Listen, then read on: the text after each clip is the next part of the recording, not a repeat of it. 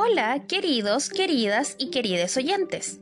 El día de hoy, en este nuevo episodio de Cuentos para escuchar en cuarentena, nos alejaremos un poco de los hermanos Grimm para escuchar a una voz femenina muy especial para mí. Como entusiasta admiradora del universo de Harry Potter, parte de mis relatos favoritos de infancia están compuestos por los cuentos de Beedle el Bardo. Este ficticio mago, creado por J.K. Rowling, escribió una serie de cinco historias que los niños mágicos añoran tanto como nosotros los de los hermanos Grimm, Hans Christian Andersen o Charles Perrault. Mi favorito de los cinco es Babity Rabbity y su cepa carcajeante.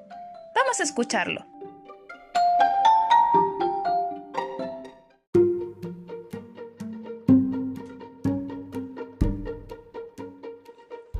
Babity Rabbity y su cepa carcajeante. Hace mucho tiempo, en una región muy lejana, vivía un rey idiota que decidió que solo él debía ejercer el poder de la magia. Así pues, ordenó al comandante de su ejército que formara una brigada de cazadores de brujas y le proporcionó una jauría de feroces sabuesos negros. Al mismo tiempo, hizo leer esta proclama en todos los pueblos y ciudades de su reino. El rey busca un instructor de magia. No hubo ningún mago ni ninguna bruja que osara ofrecerse voluntario para ocupar ese puesto, porque todos se habían escondido para evitar ser capturados por la brigada de cazadores de brujas. Pero un astuto charlatán, sin poderes mágicos, vio una oportunidad para enriquecerse. Se presentó en el palacio y declaró ser un mago de portentosa habilidad. Para demostrarlo, realizó unos sencillos trucos con los que convenció al rey idiota de sus poderes mágicos. De inmediato, fue nombrado hechicero mayor y profesor particular de magia del rey. Entonces, el charlatán pidió al rey que le diera un gran saco lleno de oro para comprar varitas y otros artículos mágicos indispensables. También le pidió unos rubíes, grandes a ser posible, que utilizaría para realizar encantamientos curativos, y un par de cálices de plata donde guardar y madurar sus pociones. El rey idiota se lo proporcionó todo. El charlatán escondió el tesoro en su casa y regresó al palacio. No sabía que una anciana que vivía en una casucha aledaña a los jardines reales estaba observándolo. Se llamaba Babity y era la lavandera encargada de que la ropa de cama del palacio estuviera siempre suave, blanca y perfumada. Asomándose por detrás de unas sábanas tendidas, Babity vio que el charlatán partía dos ramitas de un árbol antes de entrar en el palacio. El charlatán entregó una de las ramitas al rey y le aseguró que era una varita mágica de formidable poder. Pero solo funcionará cuando seáis digno de ella, añadió. Todas las mañanas, el charlatán y el rey idiota salían a los jardines del palacio, donde agitaban sus varitas y gritaban tonterías al cielo. El charlatán realizó unos trucos más para que el monarca siguiera convencido de la gran destreza de su hechicero mayor y del poder de aquellas varitas que tanto oro le habían costado.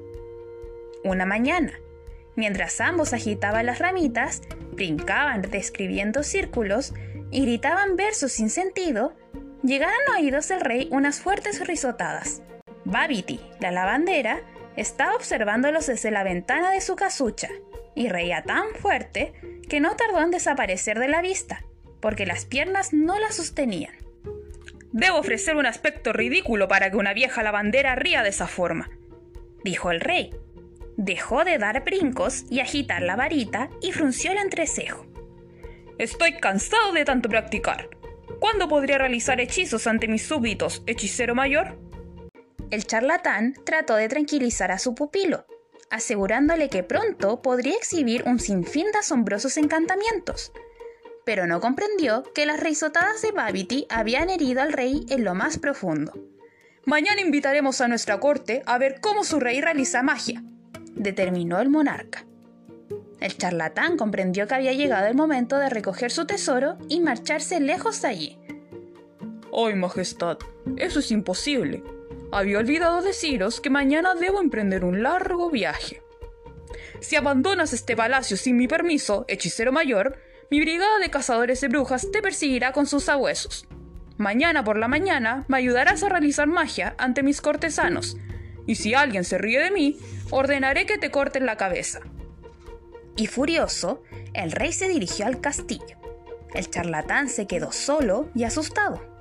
Su astucia ya no lograría salvarlo, porque no podía huir, y aún menos ayudar al rey a hacer una magia que ninguno de los dos tenía capacidad de hacer. Con intención de desahogar su temor y su ira, el charlatán se acercó a la ventana de Babiti, la lavandera. Se asomó al interior y vio a la anciana sentada a la mesa, sacándole brillo a una varita mágica. Detrás de ella, en un rincón, las sábanas del rey se lavaban solas en una tina de madera. El charlatán se percató de inmediato de que Babiti era una bruja auténtica y de que ella, que era la causante de su grave problema, también podría solucionarlo. Bruja miserable, bramó. Tus carcajadas me van a costar muy caras. Si no me ayudas, te denunciaré por bruja, y será a ti a quien despedace los sabuesos del rey. La anciana Babiti sonrió y le aseguró que haría cuanto pudiera para ayudarlo. El charlatán le ordenó que se escondiera en un arbusto mientras el rey hacía su exhibición de magia y que realizara los hechizos en su lugar sin que él se enterara. Babiti accedió a cumplir esa petición, pero le hizo una pregunta. ¿Qué pasará, señor, si el rey intenta realizar un hechizo que Babiti no pueda ejecutar? El charlatán rió con burla y le respondió. Es imposible que la imaginación de ese idiota supere tu magia. La tranquilizó y se retiró al castillo, satisfecho de su agudo ingenio. A la mañana siguiente, todos los cortesanos y cortesanas del reino se congregaron en los jardines del palacio. El rey subió con el charlatán a una tarima que habían instalado allí para la ocasión. Primero haré desaparecer el sombrero de esa dama, exclamó el monarca, y apuntó con su ramita a una cortesana. Desde un arbusto cercano, Babiti apuntó con su varita mágica al sombrero y lo hizo desaparecer. El público quedó sumamente asombrado y admirado, y aplaudió con entusiasmo al jubiloso rey. Y ahora haré que mi caballo vuele, gritó este, y apuntó a su corcel con la ramita. Desde el arbusto, Babita apuntó con su varita al caballo, que se elevó por los aires. El público, entusiasmado y maravillado con las habilidades mágicas de su rey, prefirió exclamaciones de admiración. ¿Y ahora? anunció el rey, mirando alrededor en busca de algo. Entonces el capitán de su brigada de cazadores de brujas se acercó a él. Majestad, dijo. Esta misma mañana, Sabre ha muerto tras comerse una seta venenosa. Devolvedle la vida, Majestad, con vuestra varita mágica. Y a continuación, el capitán subió a la tarima con el cuerpo sin vida del mayor sabueso cazabrujas. El rey idiota enarboló su ramita y apuntó al perro muerto, pero en el arbusto, Babiti sonrió y no se molestó en levantar su varita, porque no existe magia capaz de resucitar a los muertos. Al ver que el perro no se movía, el público empezó a susurrar y luego a reír. Todos sospecharon que las dos primeras hazañas del rey no habían sido más que trucos. ¿Por qué no funciona? le gritó el rey al charlatán, y este tuvo que recurrir a la única artimaña que le quedaba. Allí, Majestad, allí, gritó, señalando al arbusto donde estaba escondida Babiti. La veo perfectamente. Una bruja perversa está bloqueando vuestra magia con sus propios hechizos. Apresadla, que no escape.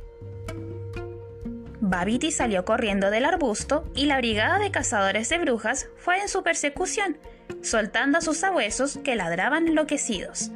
Pero la bruja se esfumó tras un seto, y cuando el rey, el charlatán y los cortesanos llegaron al otro lado del seto, encontraron a la jauría de sabuesos ladrando y escarbando alrededor de un árbol viejo y retorcido.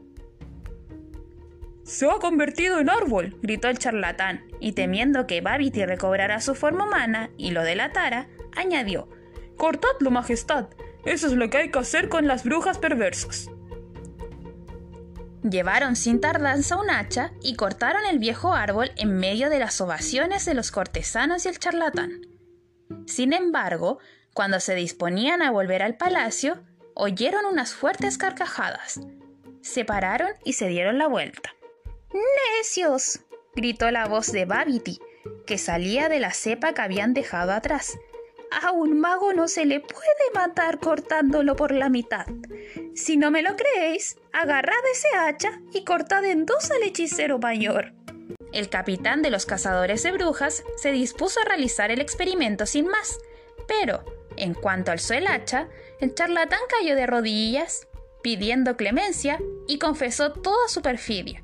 Se lo llevaron a rastras a las mazmorras, y la cepa rió aún más fuerte que antes.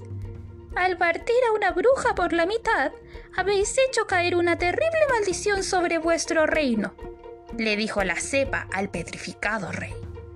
A partir de ahora, cada vez que inflijáis un castigo o le causéis una penalidad a un mago a una bruja, notaréis como si os asestaran un hachazo en el costado y sentiréis un dolor tan horrible que solo desearéis morir. Al oír eso, el rey se arrodilló también y le dijo a la cepa que emitiría de inmediato una proclama para proteger a todos los magos y brujas del reino, de modo que pudieran practicar su magia en paz. Eso está muy bien, repuso la cepa. Pero todavía no habéis reparado el daño que le habéis causado a Babity. Pídeme lo que quieras. Haré cualquier cosa, gritó el rey idiota, retorciéndose las manos ante la cepa. Levantaréis una estatua de Babity y la pondréis encima de mí, en memoria de vuestra pobre lavandera, y para que siempre recordéis vuestra estupidez, dijo la cepa. El rey accedió sin vacilar y prometió contratar al escultor más importante del reino para que erigiera una estatua de oro macizo. A continuación, el avergonzado rey y todos los cortesanos volvieron al palacio y dejaron a la cepa riendo a carcajadas. Cuando los jardines quedaron desiertos, de un agujero que había entre las raíces de la cepa, salió un robusto y bigotudo conejo con una varita mágica entre los dientes. Babity abandonó los jardines dando brincos y se marchó muy lejos, y allí, sobre la cepa, fue colocada una estatua de oro de una lavandera, y en ese reino nunca, pero nunca, volvieron a perseguir a ningún mago ni a ninguna bruja.